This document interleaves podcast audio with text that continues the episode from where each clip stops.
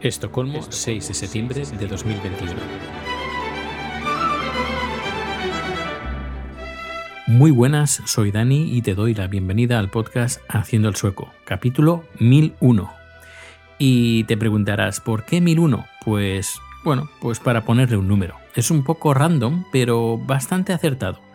Porque teniendo en cuenta que llevo haciendo podcasting, llevo, haciendo podcast desde finales de 2004, principios de 2005, aún no sé exactamente la fecha, pero era por esos meses, diciembre, enero, eh, y el podcast primero de Haciendo el Sueco, la, la, primera versión que hice para allá, que empecé allá en el 2010-11, llegué a hacer más de 700 episodios, así que tampoco voy muy desencaminado si digo que este capítulo es el 1001, así que lo dejamos así, 1001. Bueno, ¿cómo han ido estas vacaciones? Espero que bien. Yo, bueno, ya hace un mes que volví al trabajo porque aquí en Suecia todo el mundo termina sus vacaciones a principios del mes de agosto. Agosto sería como septiembre en, España. Pero bueno, todo muy bien. El mes de julio, bueno, nos quedamos eh, en casa, tuve dos semanas de vacaciones nos quedamos en casa pues arreglándola un poco, pero sobre todo ordenando, comprando cajas, eh, cajones y todo tipo de recipientes para tenerlo todo ordenado, ya que, bueno, hacía falta de un montón de cables, un montón de cosas. ¿Y qué vas a encontrar en este podcast? En Haciendo el Sueco. Pues muchas cositas que espero que te gusten. Hoy me gustaría que me acompañaras a Madrid. Sí, Madrid.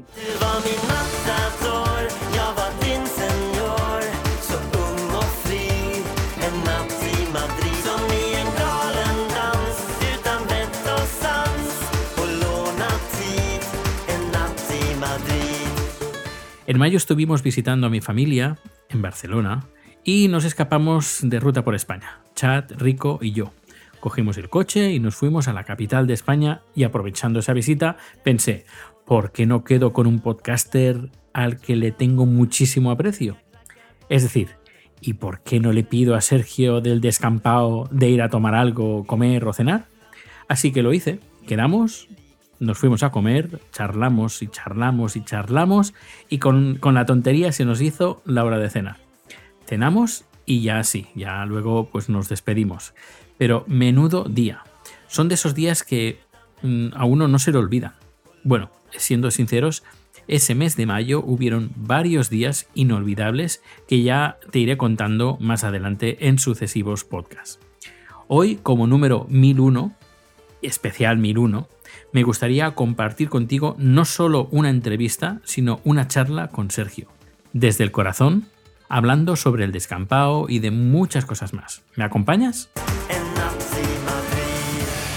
Yo te lo decía antes, que yo agradezco mucho la gente que ha estado, no porque sea una cosa de que haya diferentes niveles de, de oyentes, que unos sean mejores que otros, pero yo agradezco mucho a la gente que ha estado desde el principio, más allá de por haber estado desde el principio, sino porque en esos momentos es cuando necesitas mucho apoyo emocional, porque todavía te estás planteando si merece la pena o no hacer lo que estás haciendo, y que alguien te anime y que alguien crea en lo que tú haces, además de ti mismo, pues es que te ayuda a seguir adelante, sobre todo cuando te lo tomas tan en serio. O sea, si para mí esto fuera sentarme y decir, a ver qué me sale.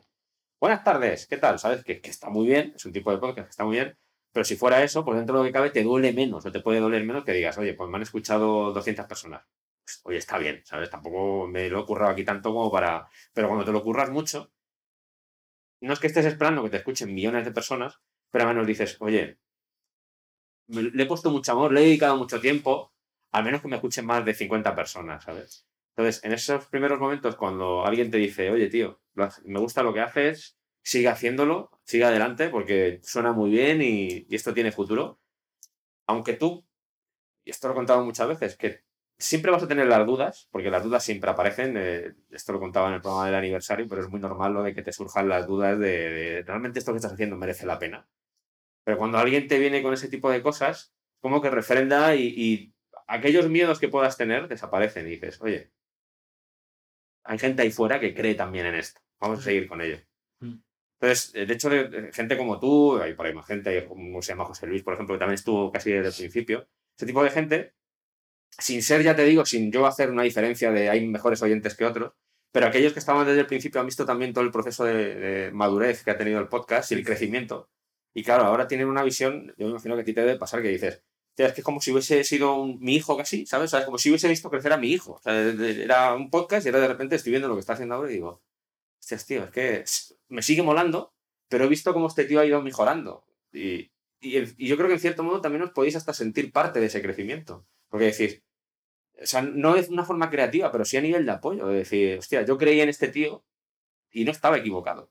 ¿Sabes? Que yo creo que también debe ser bonito. Para, y me pongo aquí un poco en tu papel, ¿sabes? Pero creo que la sensación esa de decir, hostia, pues no estuve tan desacertado cuando le dije a este tío que me molaba lo que hacía, ¿sabes? Incluso hay gente a mí en Twitter que me ha dicho personalmente, Dani, gracias por recomendar el descampado, porque desde que lo escucho bueno, no me pierdo ningún número. Dani, gracias. Y me hace mucha ilusión a veces eh, amigos de, bueno, amigos entre comillas, gente que me sigue en Twitter de hace muchos años, que interactúa contigo y veo los tweets entre tú y él. Sí. Me hace una ilusión, me hace, ¡ay, qué bonito! Y ojalá pueda, yo qué sé, no sé, eh, surgir una amistad o yo qué sé, no sé, mil cosas. Pero veo eh, muy bonito pues que, que se cree una comunidad y ver cómo uno, desde su pequeño granito de arena, pues puede formar parte de, aunque escuchando y promocionando y hablando pues de las experiencias que puedes tener escuchando un podcast con los demás y que los demás también disfruten de tus recomendaciones. Y es para mí fantástico. Es que cuando algo te gusta, yo creo que a todos nos llena recomendar algo que nos gusta y que a la gente le guste. es, pues lo que estábamos hablando antes, por ejemplo, del tema de la cocina o incluso de un disco, de una película, que te dices, oye, me gusta mucho esta película, pues no la he visto. Y cuando esa persona se acerca a ti y te dice, oye, la he visto y me ha encantado, hmm. En el fondo te sientes, eh, dices, vale, mi mérito simplemente ha sido recomendártela, yo no he hecho la película, ¿sabes? No tengo el mérito del director, pero dices, joder, me alegra, porque yo, si te la he recomendado por algo, es porque esa película significa algo para mí y el hecho de que a ti te guste, pues es como que nos une en cierto modo también, ¿sabes? Además también me ha servido mucho de contacto con lo que pasa en España. Por ejemplo, yo desconocía a Bob totalmente, lo entrevistaste, recuerdo exactamente el trayecto de coche que yo estaba haciendo en ese momento y lo recordaré toda la vida, eh, porque son esas cosas que te marcan cuando tengo una experiencia que es diferente a lo normal y esa entrevista es que recuerdo exactamente, lo tengo, lo visualizo, dónde estaba y qué es lo que estaba haciendo. Me encantó esa entrevista y a partir de ahí, pues empecé a seguir a Bob eh, y a partir de ahí empecé un poquito a indagar un poco en, en, el estrellato mediático en España, porque viviendo después 11 años en Suecia, pues uno cuando pierde, claro. Twitter dices, ¿viste quién es? Claro. Ah, pues este es fulanito de tal, que es súper famoso, que todo el mundo... Pues yo no lo conozco. Eh, por ejemplo, los descubrí también hace bien poco a los tres que aparecen en el podcast. Eh, ay, has colaborado con, con uno de ellos eh, en, un directo en Twitch. Eh, Arturo. Arturo, sí. Arturo el, el, podcast que tiene. Eh, Todopoderosos o aquí Dragones. Sí. Pues lo descubrí hace poco, todo, Todopoderosos. Bueno, está. Está cansado, está Rodrigo Cortés, está Juan Gómez Jurado y está Arturo González Eso, cuatro. Y claro, dices, ¿quiénes son? Claro. Y luego empiezas a indagar. A ver, eh, cansado, pues ya conocido desde hace años en este es un caso, pero hay más, pero empiezas a descubrir, tiras un poco del hilo y empiezas a descubrir personajes que viviendo fuera de, Suecia, viviendo fuera, viviendo fuera de España, eh, uno se pierde bastante. Y tu podcast me ha ayudado un poco también a estar un poquito en contacto con, con la gente creativa aquí en, en España. Arturo, ahora estoy haciendo directos con Arturo analizando películas mudas, que es, como dice él, es lo más mainstream que hay. O sea, es, estamos en la cima del mainstream. Lo siguiente es aparecer en Telecinco haciendo el programa. O sea, es una cosa... Pero muy bien, para mí es un, lujo, tío. De hecho, para mí es un lujo que tenga oyentes. Lo que decía antes de los oyentes también se puede aplicar a esto, pero para mí es un lujo que me, me escuche gente a la que yo respeto o la que yo admiro. Para mí eso es, eso es tremendo. O sea, a mí que me diga, por ejemplo, Dani Rovira, me diga, oye, me gusta lo que haces, Buena Fuente, que me diga, oye, me gusta lo que haces. sí, bueno, de buena Berto, que me diga que me gusta lo que haces, o Maruja Torres, toda esta gente que me diga, oye, me gusta lo que haces. Para mí es como, ostras, mola porque es eh, ahí nace como una especie de reciprocidad en, en plan, oye, vosotros me habéis dado muchas cosas buenas, y que yo pueda devolveroslas en cierto modo, a mí me llena de orgullo, ¿sabes? O lo de Arturo, por ejemplo, que Arturo me diga, oye, tío, que me estoy escuchando tu último programa y me está gustando. Y yo como, serio, es que me habéis, vosotros me habéis dado muchas cosas buenas y el hecho de que yo pueda, tenga la oportunidad de devolverlo, me llena de orgullo. O sea, ya no es un tema, insisto, no es un tema de que haya categorías entre los oyentes, pero es, Peña la que tú admiras, que, a, que, a veces en momentos jodidos te han ayudado, pues, pues buena fuente a mí en momentos jodidos, pues me ha hecho reír o me ha hecho sentirme acompañado, y de repente que te diga, oye, pues me gusta tu podcast, y es como, hostia, tío, pues guay, pues me, me llena, me, me, me, gusta, ¿sabes? Sí, sí, sí. El, cuando lo escuché, estaba, también escucho Buena Fuente y Alberto, y cuando escuché que te mencionaban a ti, porque ellos sacan el podcast el sábado, creo. Sí, los sábados, obvio. Inmediatamente yo lo escucho, es decir, que no, no doy a, casi al momento. Sí. Y cuando escuché el descampado, yo como, wow, está en un brazo descampado, qué pasada, qué pasada. Lo viví tal como si fuera mío, el podcast, digo, pero no, no sé, ilusión de que el podcast que estoy escuchando sí. eh, tenga reconocimiento, sí, reconocimiento que, que, que, que Además, por gente que tiene, que se supone que tiene cierto criterio, claro. Claro, claro. No, la buena fuente y eso a mí me. Pero ya te digo, esto es solo el inicio, ¿eh? Yo te creo, yo te creo. Yo no voy a decir nada, yo no, no voy a poner en duda tu palabra porque de momento lo que dijiste se está cumpliendo. Así que yo ahora mismo soy. Estoy en, manos de tu, de tu capacidad, de, tu clarividencia. Estoy en manos de tu clarividencia y lo que venga que. A ver, lo que es bueno, bueno. En este mundo, por mucho que se diga que los enchufados siempre van a consiguen lo que consiguen.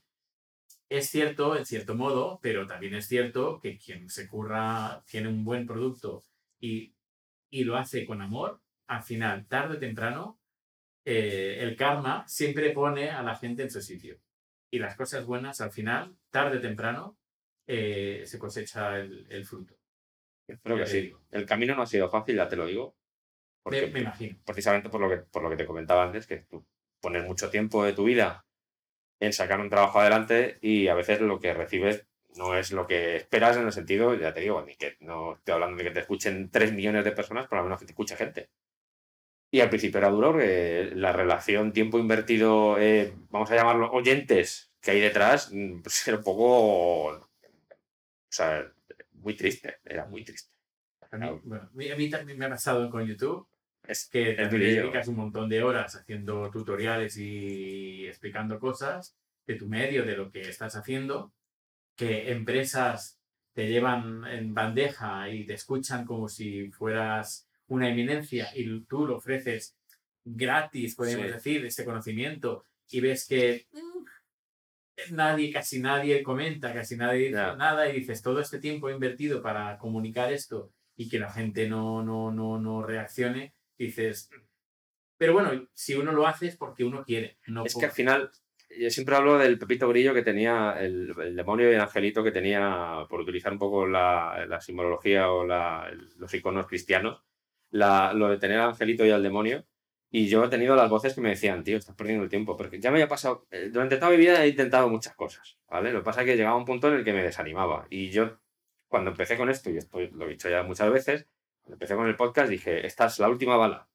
Vamos a ir a por todas. Y en esa o todavía. Y yo creo que ahora estoy empezando a ver que están sucediendo cosas y como que empiezan los rayos de esperanza, pero hasta llegar a este punto ha habido más momentos en los que las voces que me hicieron detenerme en otras cosas anteriores, que me decían, estás perdiendo el tiempo con esto, tío, dedícate a otras cosas porque con esto no hay ningún futuro ni hay nada.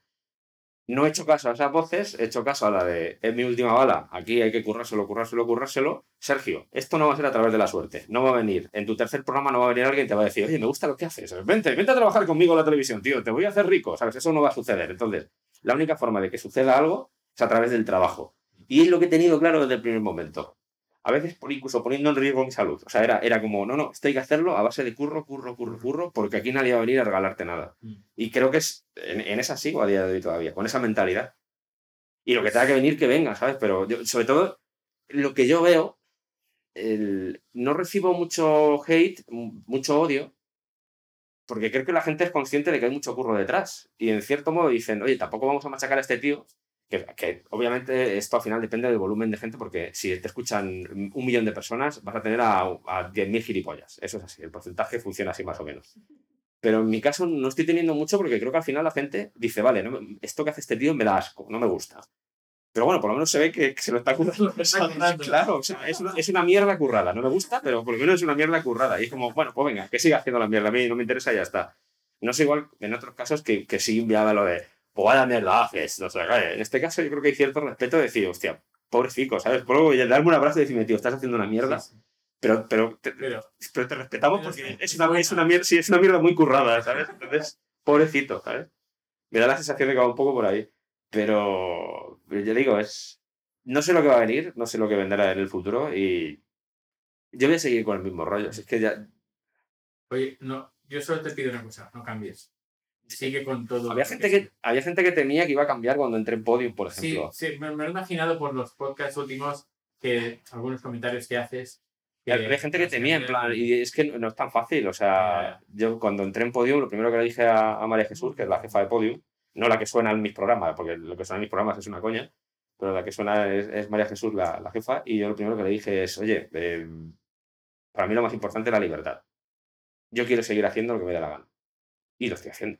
Lo estoy haciendo. Si acaso sí se ha visto, al menos yo tengo la sensación de que ahora los programas son no sé si tienen más curro, pero eh, siguen teniendo el componente de humor, pero sí se ven más serios. Es como que hay, ha habido un proceso, yo al menos lo detecto así, un proceso de madurez de decir, hostias, que ahora son más heavy que antes todavía. O sea, antes eran muy bestias, pero ahora son más bestias todavía. O sea, si era posible hacerlo más bestia que antes, este chico necesita ya un abrazo, dos abrazos, porque es como, hostias, es que se lo, se lo está currando un montón, macho. Y, y, estoy ahora mismo con esa, me da la sensación al menos de que estos que he hecho con Podio, estoy muy contento, muy orgulloso de ellos, porque miro para atrás y digo, hostia, y es que es una. Yo mismo digo, tío, pero, pero es que esto es muy bruto. Y el último programa, sí, sí. el último programa de Monkey Island, si te enseñó el proyecto, dices, pero tío, pero que, pero, pero ¿dónde vas con esto? O sea, da miedo, o sea, que los efectos de sonido, los gags, los sketches, la forma, todo el, la, cómo tuve que distribuir toda la información que iba dando para que tuviese un orden mientras iba mezclándolo con lo que iba sucediendo en la isla de Melee, conociendo a los personajes. O sea,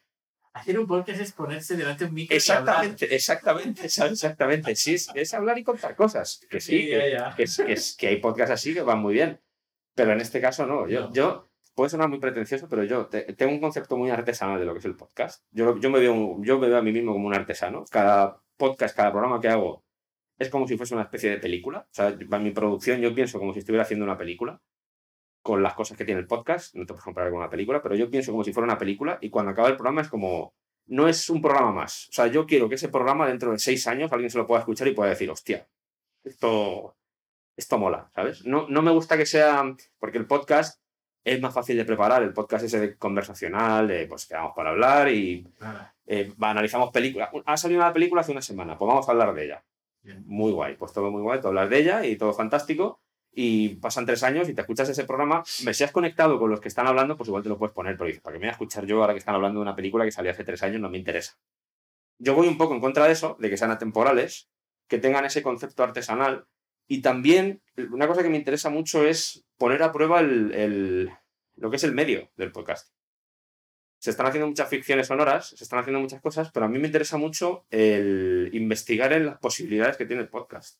Y eso yo creo que es lo que más se está notando ahora, de llevarlo un poco más allá. Las intros son brutales. El tema de, claro, claro que, que, que vienen a cuento. O sea, lo vimos muchas veces porque alguien que nunca ha escuchado y de repente no conoce el programa, se encuentra con la, por ejemplo, la del último programa, se encuentra con eso y dice, esto, se supone, voy a mirar el título otra vez porque aquí hay un secuestro, que están contando aquí de un secuestro. El anterior, el, el, Dios de la ofensa. La, la música, la canción. Yo lo escucho, yo lo escucho y yo me río. Porque no me da la sensación de haberlo hecho yo. Eso es lo más grandioso que hay. Yo me pongo la introducción esa y me empiezo a reír. Y cuando ya, y cuando ya ha pasado la introducción, digo, tío, que lo has hecho tú, ¿sabes? Y te estás riendo como si lo hubiese hecho otro. Eso, eso es tremendo, o sea, es tremendo. Y le pasa. Eh, cuando tú haces eh, los podcasts, ¿los haces pensando en que a mí me gustaría escuchar el podcast que estoy haciendo? Sí, claro. Yo hago el podcast para que me guste a mí da la coincidencia de que ese podcast le gusta a la gente, pero yo hago el podcast que me gustaría escuchar a mí. Que si yo lo escucho digo, hostia, esto, esto es buena mierda. Sí, sí, Que te puede gustar o no, porque eso ya es subjetivo, pero yo, el, el, que, el que yo diría, que tío, esto me da un poquito de miedo de lo, bueno que es. Y aquí no intento, o sea, no me intento, no, no voy de flipado ni nada. No estoy, en plan, yo soy un tío bastante humilde. Yo creo que si algo se nota en el podcast es que soy humilde y que intento hacerlo lo mejor posible todo el rato. Yo mismo soy muy autocrítico. Pero sí, eh, por lo menos la, pretensión es decir, yo voy a hacer un producto que si yo fuera el oyente me tiene que gustar. Soy el, mayor crítico que se va a encontrar ahí fuera Sergio, va a ser Sergio. Eso por seguro. Pues una vez he pasado ese filtro ya, si le gusta a la gente, pues fantástico. Pero yo soy mi primer... A mí me tiene que gustar. Yo no, nunca he hecho un podcast para gustar. Nunca. Nunca. Si acaso igual eh, al principio del descampado puede que algún programa así, que dije yo, vamos a hacer esto. Pero si yo hago un programa es porque siento que tengo que hacerlo. Y creo que eso se nota. Hay, se nota, se nota, te lo digo yo. Que hay mucha honestidad en, el producto final. Se nota que no es una cosa que diga yo, oye, estoy haciendo un, podcast de patatas fritas porque me está pagando Matutano. O sea, no, no va así el tema. Es un tema de, si voy a hablar de mujeres en el cine mudo es porque me apetece hablar de mujeres en el cine mudo y no es porque me quiera liar con el feminismo ni con ningún movimiento ni nada, es porque siento que tengo que hacerlo. Porque eh, siento que tengo la responsabilidad de llevar a cabo un programa que hable de eso. O sea, no es un tema de... porque está de moda, ¿sabes? No tiene que ver nada con eso. Los temas que tratas están vivos en el proceso de tu creación. Por ejemplo, en el de cine blanco y negro, de, la comedia en blanco y negro, eh, cuando dijiste vamos a hablar quizás de una mujer en el cine, y al final fueron dos programas, tres, perdón, ves la evolución de que Sergio se está informando, encontrando cosas nuevas, y cosas que pueden interesar. Oye, ¿por qué no? Y en el fondo, los viajes que realizo yo a través del conocimiento, vamos a decirlo así, eh, son los mismos que luego pasan por el oyente. Lo que tú lo acabas de decir, nos sucedió, por ejemplo, con los vikingos. Los vikingos estaba planeado para que fuesen dos, tres programas pero claro, de repente te pones a, escarabar y dices, oye, pues igual podemos hacer cinco. Bueno, pues igual podemos hacer siete. Y al final nueve, ¿sabes? Pero, pero claro, eh, eh, volvemos otra vez a lo de la responsabilidad. Nosotros, cuando Iván y yo estábamos preparándolo, decíamos, ya, es que esto hay que contarlo, tío. O sea, porque esto no. Tampoco hemos escuchado todos los podcasts sobre vikingos, hay gente que sabe mucho, ¿vale? Pero, pero decíamos, es que nos da la sensación de que igual esto no se ha contado más en los podcasts. O sea, todo el, por ejemplo, cómo era Inglaterra en, esos siglos, es una locura. O sea, ahí. Y entonces nos pusimos Iván y yo, y vamos siglo por siglo mirando todo lo que había pasado, vamos a ordenar todo esto, toda la gente que va entrando, todos los personajes, y vamos a contarlo. Entonces ahí hay un proceso de descubrimiento, porque los dos no, no éramos expertos en vikingos, ni en Esparta. Yo, él, él controla la historia, yo no controlo la historia tanto como él el historiador, vaya. Mm. Y, recuerdo cuando estábamos con eso, que era como, oye, esto hay que contarlo, y llegamos a otra cosa, esto hay que contarlo, y con lo del cine mudo igual. Yo, eh, la idea era hacer un programa o dos y de, orígenes del cine, y después ya pasar a la comedia. Mm. Y lo que ha sucedido es que al final son tres de orígenes, tres de mujeres en el cine mudo. Ahora uno, el cine mudo y el sonido, la llegada del sonido. Y luego ya empezaremos con los de la comedia. O sea, ha habido, la planificación se ha ido a la mierda pero porque como tú bien dices, el conocimiento está vivo y claro, eh, dices, muy bien, la previsión inicial eran dos programas. Pero llegamos de nuevo ese punto de responsabilidad y te preguntas, oye, tengo que contarlo. Esto la gente tiene que saberlo, lo de las mujeres, por ejemplo. Esto no se sabe, esto no se habla de ello. Pero no porque yo lo sepa, sino porque yo me lo encuentro. Y digo, esto no puede quedarse en silencio, esto hay que contarlo. Porque hay, hay historias tremendas con lo del tema de las mujeres en el cine mudo y, e insisto, no es un tema de. Mm, de no que me parece que me parece muy bien que, que al final se pueda eh, no utilizar sino que se pueda entender así porque en el fondo ahí tiene ese trasfondo tiene ese mensaje pero para mí es, es, es un tema de, de, joder hay un montón de historias ahí que no se conocen eh, de mujeres que se dejaron la vida por sacar el, ese cine hacia adelante de historias tristes de, gente esperanzada que de repente ve que la empiezan a censurar y que no puede hacer lo que quiere, ¿por qué no contar esto? Y de ahí salen, y de repente pues te salen tres programas, porque te pones y dices, oye, ¿por qué no vamos a hablar también de las montadoras? Vamos a hablar de las montadoras. Oye, ¿por qué no hablamos de las dobles de acción? Que ni Dios se acuerda de las dobles de acción de, que había en, el cine mudo. Y al final te vas a meter ahí y eso, te salen tres programas. Y así con todos, es que es, es así. Pero es un tema de responsabilidad. A veces yo hago coña, es un poco meme, bueno, vamos a hacer dos programas sobre cine y ya la gente empieza, ah, dos programas, no, seguro que van a hacer 17 programas. Y al final, pues igual sí, sí son 17 programas. Pero es que es parte de eso también. ¿No, tienes miedo de quedarte sin? No. No, no, no, no, no, no. A veces hay una parte de mí que dice, se hace esa pregunta, pero luego me doy cuenta de todo lo que me queda por todos los programas que tengo pendientes y digo, es que, tengo... O sea, esto no se acaba. No, es que no se, no se acaba. No, aburrir no, porque no se, uno no se puede aburrir con el computador. Pero es que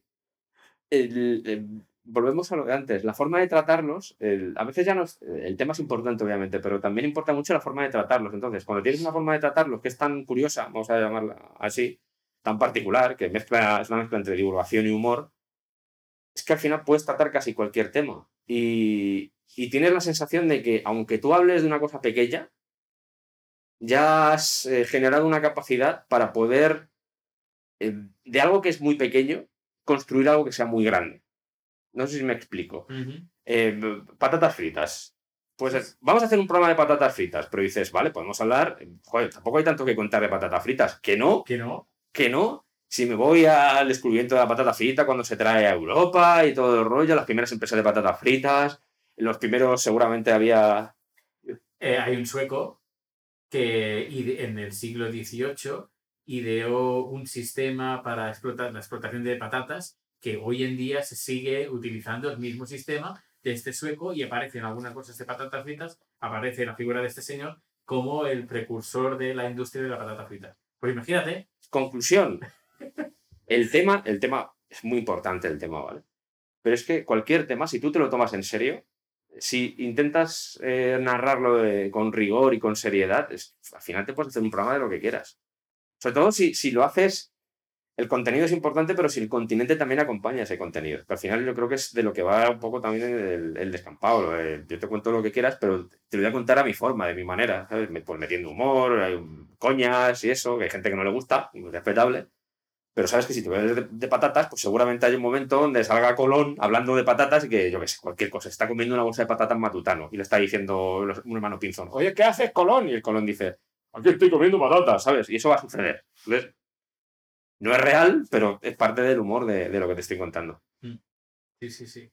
Pues eh, yo, por ejemplo, escuchando un podcast de ciencia, que el tema era el cambio climático en y las mariposas o algo así, y pensé al principio, ah, ¿qué Esto no tiene que ver las mariposas con el cambio climático? Y luego empiezas a escuchar y dices, ostras, pues claro que hay una, existe una relación. Claro.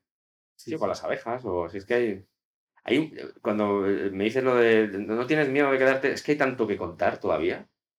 Y lo que no sabemos, es que ya te digo, lo de los vikingos, por ejemplo, lo de las mujeres. El programa que dedicamos solo a las mujeres en el mundo vikingo que siempre han estado muy denostadas, de, ah, no hacían nada, eran mujeres que, no, esto no, no. O en Esparta, lo, exactamente cuando nos pusimos con el tema de las mujeres en Esparta. Venga, hombre, vamos a ser un poquito, vamos a ser coherentes, porque en la historia, en la historia hay cosas, hay varias cosas importantes. Tienes que tener en cuenta el contexto, tienes que tener en cuenta quién te está contando la historia y en tercer lugar tienes que ser un poco coherente, tienes que aplicar la coherencia. Y no hablo de aplicar la coherencia desde, tu época, o sea, decir, estamos en 2020, vamos a aplicar mi coherencia, sino decir, vamos a ver, esto que me están contando, en el contexto y según quién me lo está contando, ¿qué puedo sacar yo de aquí? ¿Sabes? Y de repente te das cuenta de que muchas de las fuentes que decían, no, las mujeres se dedicaban a, a cocinar carne en, los poblados de los vikingos. Tú dices, oh, muy bien, vale, no hacía nada más. No, cocinar carne, ya está, nada más. Y empiezas a tirar y dices, vamos a ver, vamos a ver el contexto de esto. No el contexto de lo que te están contando, sino de quién lo escribió en qué momento. Y dices, vale, el contexto es 1920. Y este tío era un sueco, que estuvo, o sea, un tío de 1920 me está diciendo que las mujeres hacían esto. Y te pones a escarbar y han encontrado un barco en el que había dos mujeres con armas y con todo. Y dices tú, ah, vale. Debe ser que estaban cocinando carne, pero también, pero que, que la carne la cortaban con espadas, ¿sabes? Entonces hay cosas que te rechinan y, y empiezas a creo que en la historia, y esto es algo que Iván y yo coincidimos, hay que sospechar de todo lo que te cuentan. Sospechar en, el sentido de planteártelo. Esto no solo en con la historia, sino en tu vida diaria tienes que aplicar el sentido crítico y decir, oye, ¿esto que me están contando es cierto o esto esto no tiene mucho sentido? Es el mejor ejercicio que se puede hacer a diario, porque si haces eso no te van a colar las fake news que están a la orden del día, no te van a manipular o va a ser más difícil que te manipulen porque es muy fácil tocar en los resortes en, la sociedad, tocar los resortes, tú pones un post de cierta cosa que agite a las masas y funciona de, puta madre porque la gente está deseando agarrarse a eso. Creo que hay que aplicar más el sentido crítico y también el sentido común y decir, a ver, ¿es normal que las mujeres se quedaran solo cocinando carne? Si tú tienes un, si tú por ejemplo quieres llevar a más gente, quieres conseguir más territorios, cuanta más gente, mejor y alguien tendrá que apoyar a esa gente. Entonces, me cuadra a mí que si tú tenías a una buena guerrera en el poblado, le ibas a tener, por ejemplo, cocinando carne. Cuando digo guerrera, o sacerdotisa, o, lo que, o cualquier otra función que pudieran hacer las mujeres igual que los hombres. Esto es absurdo. Mm. Entonces ahí ya eso trasciende y al final te acaba saliendo un programa, por ejemplo, como el de las mujeres, o con lo que hablamos de Esparta, o cualquier otro programa que hagamos en el o el de las mujeres en el cine mudo. Es la misma pregunta. ¿Por qué no? ¿Había mujeres en el cine mudo? ¿Directoras? Ah, pues sí, había una directora Anda, también había guionistas. Anda, había dobles de acción, ¿sabes? Te pones a tirar del hilo y dices, ¿y esto? ¿Esto de dónde sale?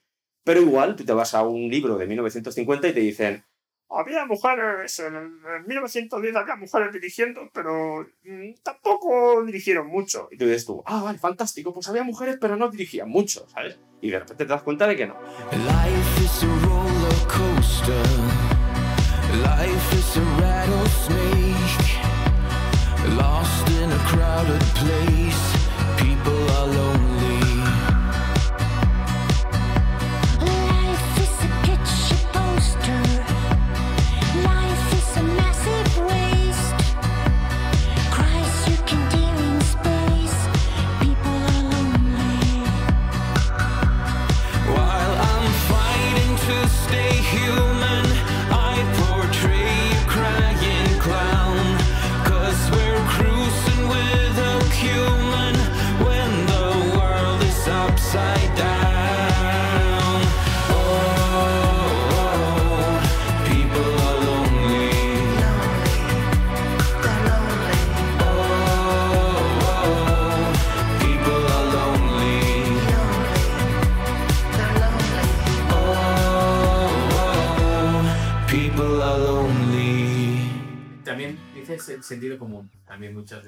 Que es verdad, es que yo, yo aplico, yo eh, a la hora de contar las cosas siempre aplico el sentido común. Soy un tío muy... No, no me gustan los ismos, porque creo que los ismos son muy reduccionistas. Es como un club en el que tienes que estar si no piensas igual que lo que te está vendiendo ese club.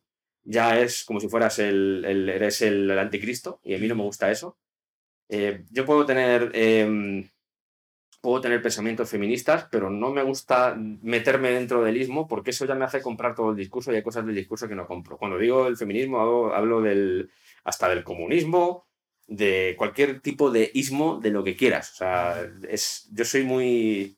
Intento tener mi propio, mi propio criter- criterio. Yo puedo beber de todo y no se trata de ser equidistante, ¿no? Esto no va de ser equidistante, sino de tener cierta coherencia y decir, oye, tú me estás vendiendo un discurso y hay cosas que no me gustan y cosas que sí, en general, ¿eh? De cualquier ismo, de lo que sea. Y aplicarlo en tu día a día. Yo es que, yo es que me muevo así, o sea, no... Pero hay mucha gente que piensa, o piensas como, mí, como yo, Claro. o contra mí. Claro, pero es porque eh, han adoptado el ismo, eh, se están, se están sintiendo representados por el ismo y eso, bajo mi punto de vista, es un error. Que es normal, porque no deja de ser una especie de club al que puedes pertenecer o no pertenecer. Y si no perteneces a él, si dices ciertas cosas es que estás en contra de ese ismo. Y no, y es todo muy reduccionista, pero Mm. Eh, durante nuestras vidas hemos visto como mucha gente se sentía heavy, por ejemplo, o se sentía parte de, de- cuando digo heavy, de cualquier otro movimiento gótico, de cualquier otro movimiento en el que tú tienes que construirte, cuando tú tienes ciertas edades, tienes que construirte mentalmente porque tienes, necesitas un sentimiento de, que, que ese sentimiento de pertenencia que está todavía por, por germinar, necesita reconducirse hacia algún lado. Entonces dices, oye, pues en el heavy me siento identificado, soy heavy. Cuando te digo heavy, te digo cualquier otro estilo. Te digo lo de heavy porque es posiblemente lo, lo más cercano que he tenido yo. Pero llega un momento en el que tú te puedes sentir identificado por ese ismo y, y formas parte de él. Pero no tienes por qué comprar todo lo que contiene ese ismo, que al final es a lo que te están obligando. En lo que tú acabas de decir, lo de estás en contra mía o estás a favor mía. Entonces, eh, no me acaba de, de funcionar bien que por mucho que tú quieras sentirte parte de algo, por mucho que a veces cuando te ofendes porque están atacando a tu ismo, sea no tanto porque te molesta que ofendan a tu ismo, sino porque el nivel de tu ofensa es lo que te, lo que te sitúa jerárquicamente dentro de tu ismo. Es decir, si yo me ofende mucho porque tú te metes con algo que me gusta, estoy demostrando que eso es muy importante para mí y que dentro de la jerarquía de ese ismo yo estoy por encima de la mayoría de ellos porque para mí esta mierda es muy importante. Y tú estás faltándome al respeto, me estás ofendiendo porque esto es muy importante para mí. Pero no es tanto porque en realidad hay una ofensa. Es, es más porque al hacerlo en redes sociales, al hacerlo por una vía pública, eh, tienes que demostrar al resto que estás en esa jerarquía. ¿Vale? Si yo, por ejemplo, a ti te digo algo, a ti te puede ofender. Cuando digo decirte algo personalmente, no a través de redes sociales, pero lo podemos hablar. Puede haber un diálogo.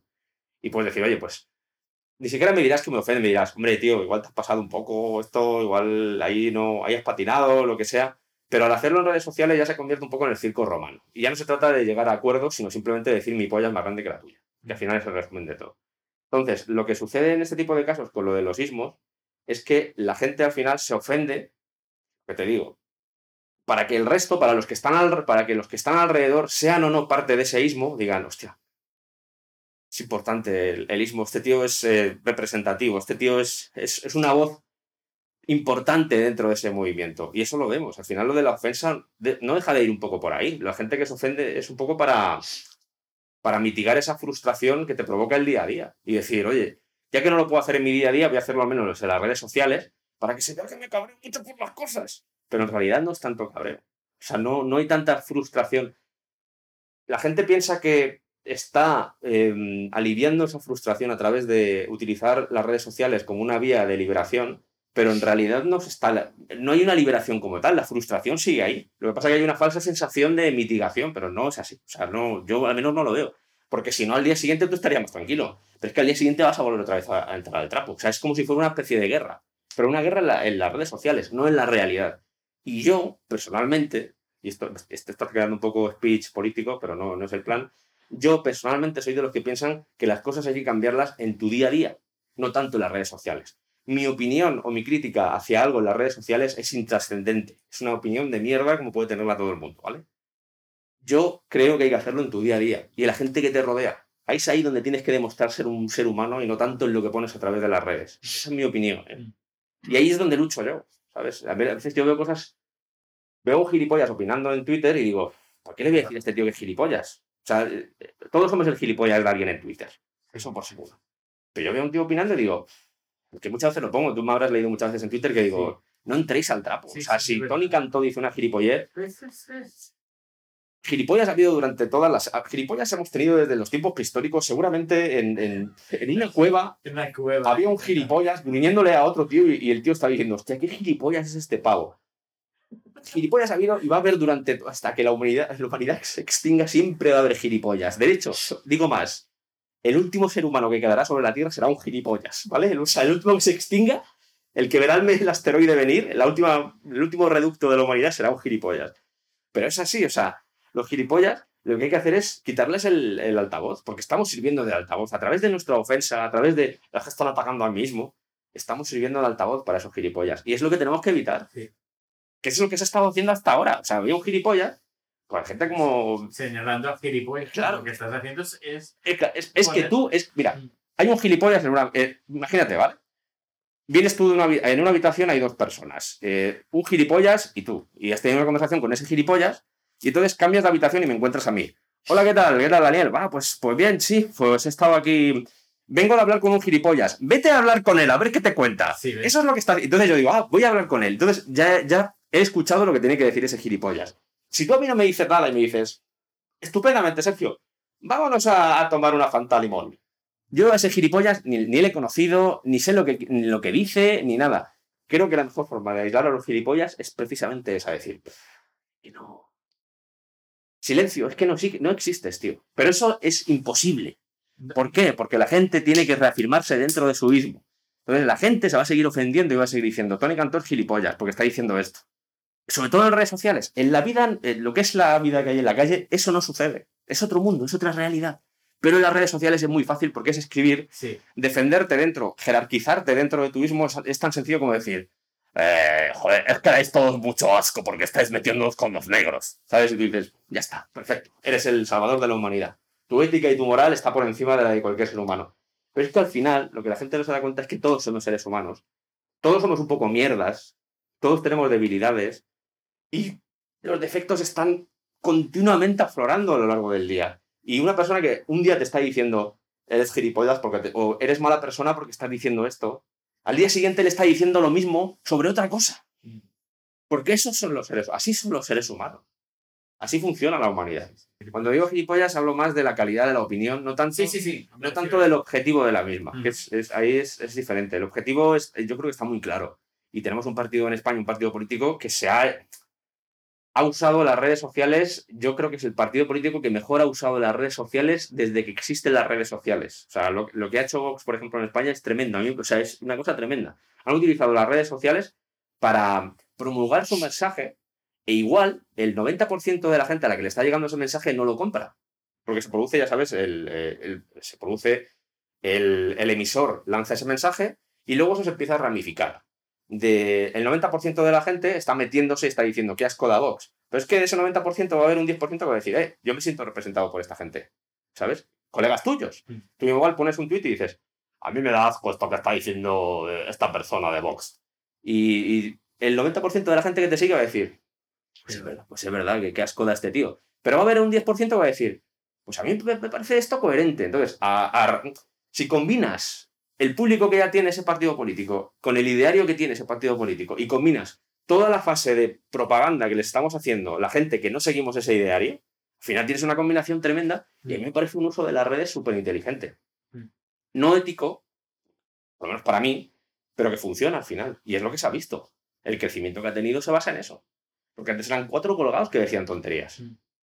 En. Madrid, por ejemplo, tenemos partidos políticos de- que han sido siempre extremistas y eran los cuatro putos locos que estaban en igual en cuatro o cinco, en Alcalá de Henares, por ejemplo, que los teníamos ahí y decíamos, están ahí tan a gusto, ¿sabes? Están diciendo sus burradas, están poniendo sus papeles de inmigrantes fuera y todo lo que quieras, pero ya está, están ahí controlados. Ahora no, ahora está desatado porque de repente mucha gente ha comprado ese discurso. Y es muy sencillo, ese tipo de discursos se venden muy fáciles porque se van, al final, se basan en símbolos. ¿Qué es lo que pasa? El- por ejemplo, con lo de Vox es que el mensaje que te están vendiendo, el 80% es simbolología. Se basa en eso. Es decir, bandera de España, patriota, eh, todo, todo el, Sí. el ideario este de España, el rey, eh, la Guardia Civil, todo, todo lo que quieras. Al final, tío, o sea, apropiarse, apropiarse, apropiarse, apropiarse para decir, os gusta, me encanta, viva España. Oye, pero es que te- igual la sanidad está un poco en peligro porque la están privatizando. Viva España. Contra eso no puede, es muy complicado de luchar. Yo desde, desde Suecia lo he visto, lo he visto bien, lo he estado viendo y siempre lo he dicho y la gente, no, ¿cómo va a pasar esto aquí? No, que no, que no, que no. Y ahora lo ves y dices, pero esto ya lo llevo diciendo desde hace años. Desde, también se ha, se ha hablado mucho de que eh, Cataluña es responsable. Yo creo que este siempre ha estado. Yo creo que Cataluña se ha aprovechado como herramienta precisamente para, para igual hacer ciertas cosas, pero no creo que Cataluña tenía- haya tenido una culpa tan grande como para que esto aflore. Yo creo que es el resultado de una situación al final. Sí. Mm. El resultado, el- Siempre que ha pasado esto a, lo largo de la historia de la humanidad, que ha pasado va- varias veces ya, y de hecho no solo estaba pasando en, España, sino que ha pasado en más sitios de Europa, básicamente por una situación. Una situación que, que seguramente porque los que están no lo están haciendo bien. Eh, estoy casi el 95% seguro de que es por eso, porque los que están no lo hacen bien. Si los que están ahora lo hicieran bien, esto no pasaría. Aquí no se trata de, oye, que es que, algo muy, muy típico también, porque aquí tienes que posicionarte. Mm. Si no eres de unos, eres de otros. Eh, si, me- si te metes con Vox es porque eres de Podemos. Esto funciona así, porque siempre, siempre te tienen que meter en algún lado, porque si no te meten en algún lado no saben por dónde darte. O sea, ahí te dicen, oye, es que le estás dando a Vox porque tú eres de Podemos, o que eres, es que pasa, que eres podemita o eres, de, eres socialista. Y dices tú, pero ¿por qué tengo que ser de algo para criticar lo que no me gusta? Y es lo que no se entiende. Entonces, automáticamente, la necesidad de esa, sobre todo en redes sociales, hablo de redes sociales, de decir, ah, le estás dando caña a Vox porque eres un progresista asqueroso de estos, eres podemita. Pero es por eso precisamente, porque es más sencillo. Porque si no, es como, hostia, y, entonces, ¿por dónde te doy? Stupid Cupid, you're a real mean guy. I'd like to clip your wings so you can fly. I'm in love and it's a crying shame. And I know that you're the one to blame. Hey, hey, stop picking on me. I can't do my homework and I can't think straight. I need 'em every morning about a half past eight. I'm acting like a lovesick fool. You've even got me carrying his books to school. Hey, hey, set me free. Stupid Cupid, stop picking on me. ¿Tú te aburres? No. No. No me aburro. Yo no me aburro. No, yo tampoco. Y últimamente estoy dejando un poquito de lado el Twitter y esas redes sociales para centrarme más un poquito en, a nivel creativo. El aburrimiento es un lujo que no me puedo permitir. Un lujo de lo- no de los buenos, sino de los malos. Bajo mi punto de vista. Creo que aburrirse. No, por aburrirse tampoco es que te tengas que castigar por aburrirte. Pero creo que eh, el aburrimiento es un síntoma de que algo no está bien. En el sentido de que no, no tiene por qué ser que tú no tengas nada que hacer o no tengas ningún objetivo en la vida, sino también a nivel personal y a nivel psíquico. El aburrimiento es como.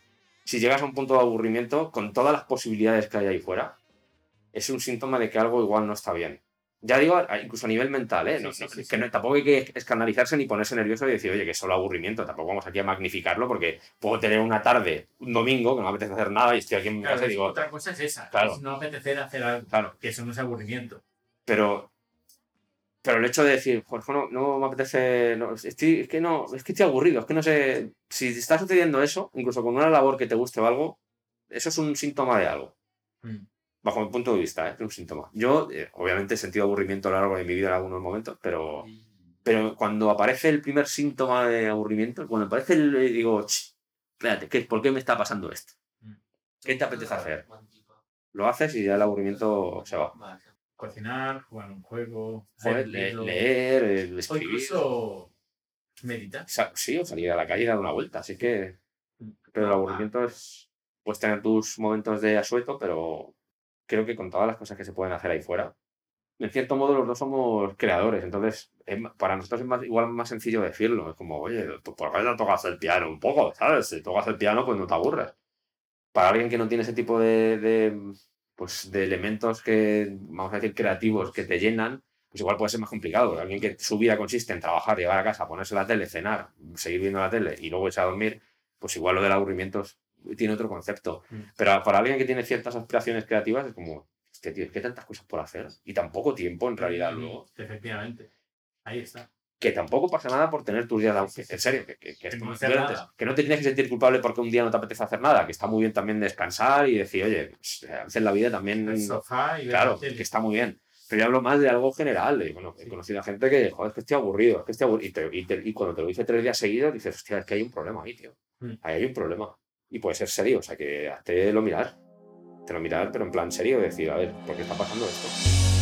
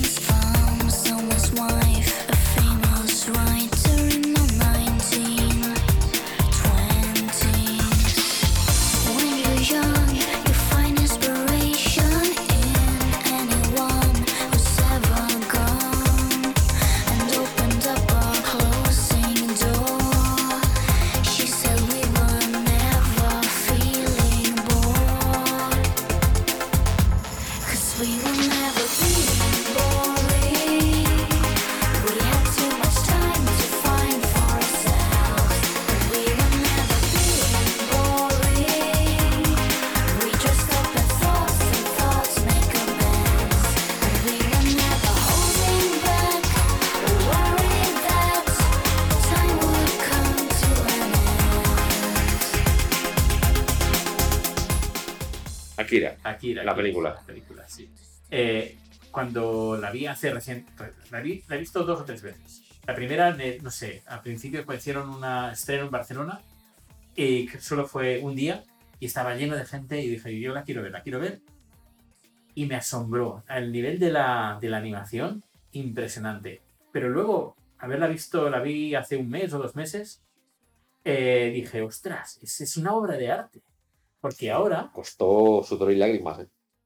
a nivel físico, a nivel de, de- de- de- reflejar los movimientos físicos de- de- del humo, las motos, el- cosas que caen, todo eso, es que es brutal. Ahora no, ahora a nivel eh, por ordenador eh, generas el- el- el- la fuerza C, eh, fuerza 1, igual que la Tierra, y todo va con el mismo movimiento, la misma inercia, y todo lo hace el ordenador. Pero es que anteriormente lo tenías que hacer tú manualmente a mano.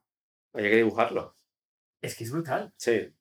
Y hay que, yo creo que hay que verla otra vez. Si no, alguien no, si no la ha visto desde eh, los últimos 15 años, desde Toy Story hasta ahora, si nadie la ha visto, yo creo que hay que volverla a ver para apreciar la calidad, eh, la calidad el reflejo gráfico de la vida real, de la física. Y me quedé como, wow.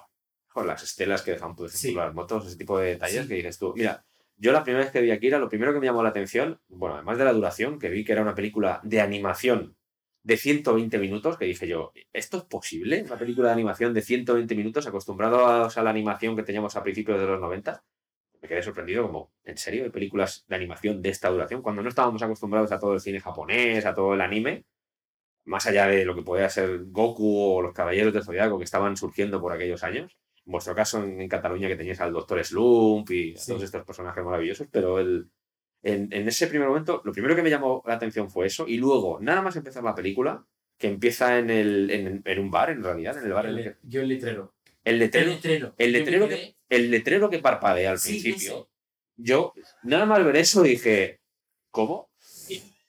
Porque la primera sensación fue, eso es de verdad. Estoy viendo la película de animación, pero eso parece de verdad. Y luego ya aparecen los personajes, bajan las escaleras y todo. Pero ese, ese primer momento con el con esa lámpara que está parpadeando. Parpadeando, Sí, exacto. Y yo dije, ¿pero esto qué es? O sea, ahí ya me voló la cabeza. Y es la cosa más estúpida, más nimia, más intrascendente que es una puñetera lámpara parpadeando. Pero Sí, nada más ver eso ya dices, "Host, esto va a ser una brutalidad. Y es que es todo el rato así. todo así. Es todo el rato así. O sea, es, Sí, sí.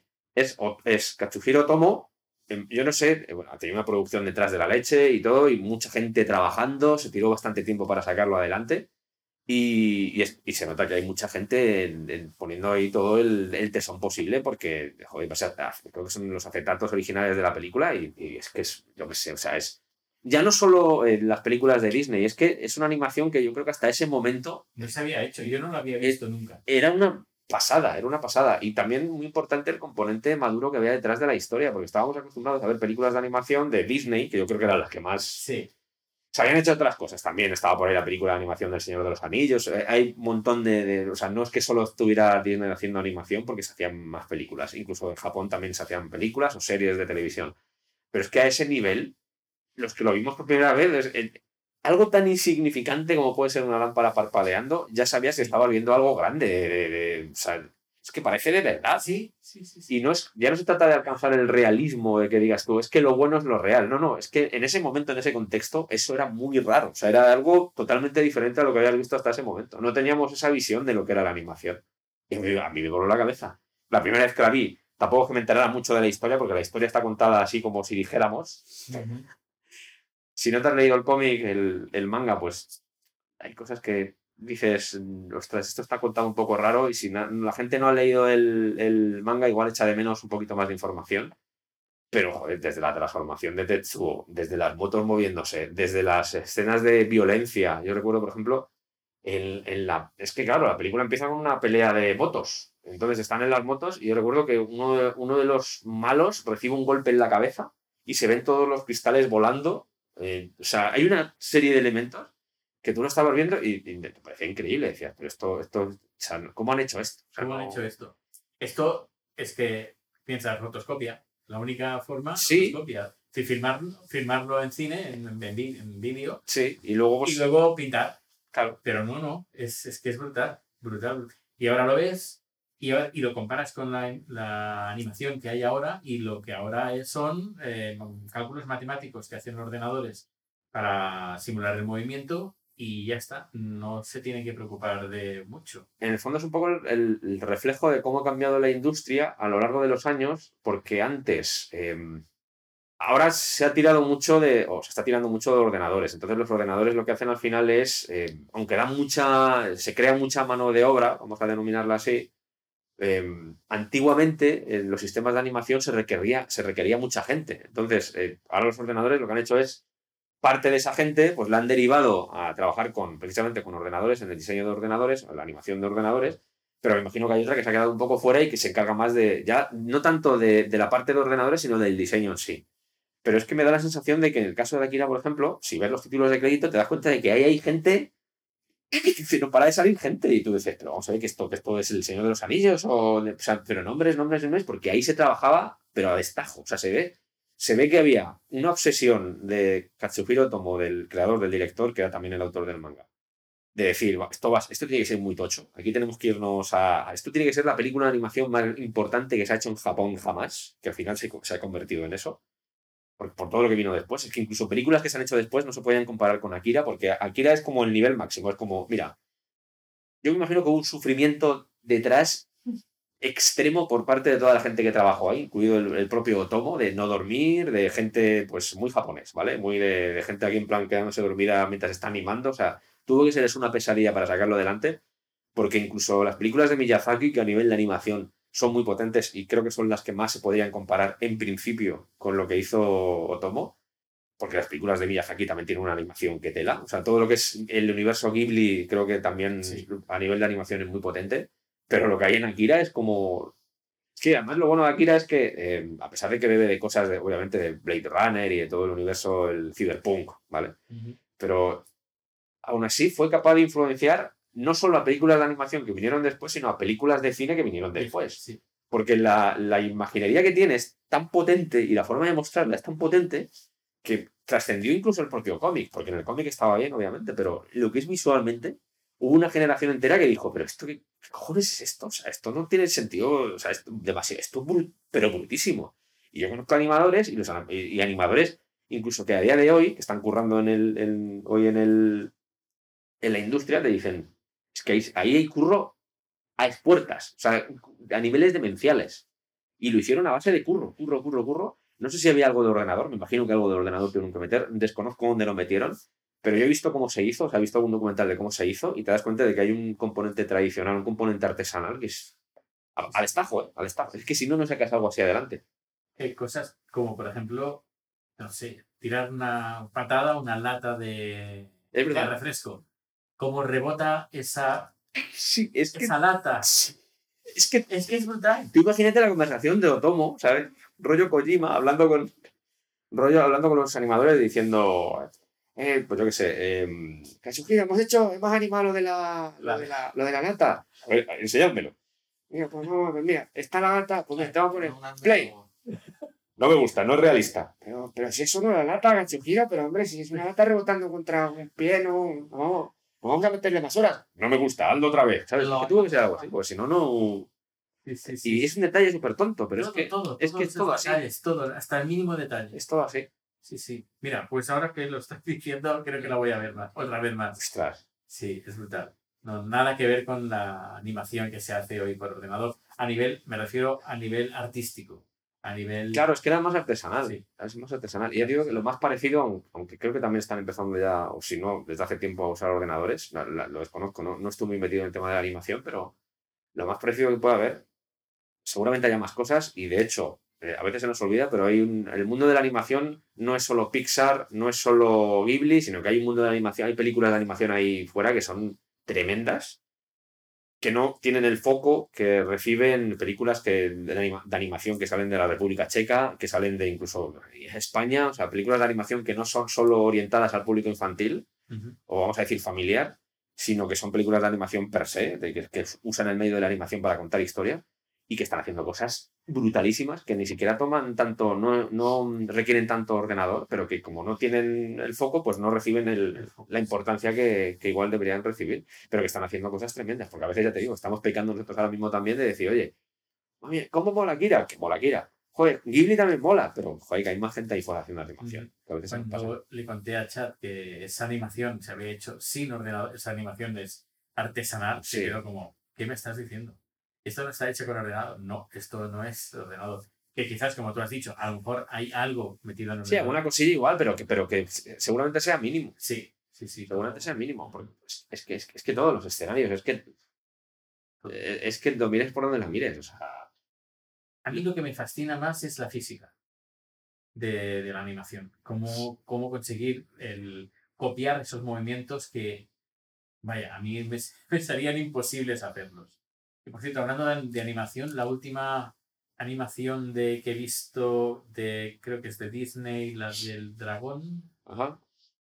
hay una cosa que me fascinó fue los líquidos del agua. Creo que hasta la fecha, hasta esa animación, no he visto una simulación tan realista en, en líquidos como esa película. Nunca, nunca lo he visto. Es, ves que es- el resto es animación, pero cuando sale agua, ese agua dices, no, eso es real. Y dices, no, no, no, no es real, pero es que parece real. Y he estado mirando también en, en YouTube, hay algún un canal que creo que se llama Two Minutes Papers o algo así, no sé si lo conoces. No. Está focalizado bastante con el tema de los últimos avances de animación y de inteligencia artificial. Y te habla de los últimos avances que hay en este, en este aspecto. Y son auténticos, bueno, son brutales. Tema de espumas, eh, tema de mm, cómo se rompen edificios, simulaciones de, de, de- de- de cosas que se rompen y cómo el ordenador tiene que simular, eh, o como por ejemplo el mar, que es el agua, es la espuma, son las gotas que salpican Claro. y a nivel eh, informático poder simular esto, bueno, lo cuenta, es, es algo brutal y que, que los avances que están habiendo cada día a día y además que se puedan hacer en tiempo real para poder, por ejemplo, aplicarlos en juegos, juegos de informática. Es brutal, los avances es brutal, Ay. brutal. Hay gente que vive de eso, que se dedica solo a agua o a fuego. Sí, Es muy curioso. Sí, sí, hay es muy hay curioso. gente que solo se dedica al diseño y se dedica solo a eso. sí, sí. sí. Muy curioso. Hace mucha gracia. Te dicen, no, yo trabajo haciendo agua. O líquidos. Te dicen líquidos. líquidos, Yo, sí. yo me encargo de líquidos. líquidos. De lo que sea. Líquidos de cualquier tipo. Pero- que aquí en España tenemos una de las mejores compañías haciendo líquidos para películas, si no me equivoco. No, no, recuerdo. nombre, Yo tampoco me acuerdo, pero sí sé que, Pero sí que es, es- que es tenemos compañías potentes.